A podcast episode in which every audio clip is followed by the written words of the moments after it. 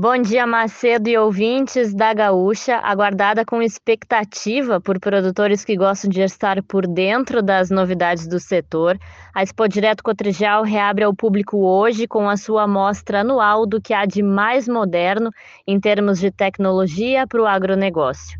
A feira em Nome Toque, no norte do estado, é palco de lançamentos tanto na área de máquinas quanto em inovação para a produção animal e vegetal o Campo Lavoura selecionou algumas dicas de atrações que não podem ficar de fora do roteiro de quem for visitar a feira. Entre elas, claro, as máquinas robustas e com extensa tecnologia embarcada são os destaques nos estandes.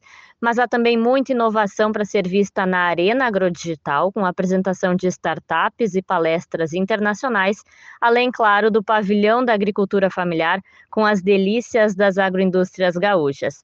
Para quem visita a Expo direto a passeio também são imperdíveis os jardins floridos espalhados pelo parque, a praça de alimentação e também o pavilhão de produção animal, que esse ano, pela primeira vez, terá animais de corte, leite e ovinos.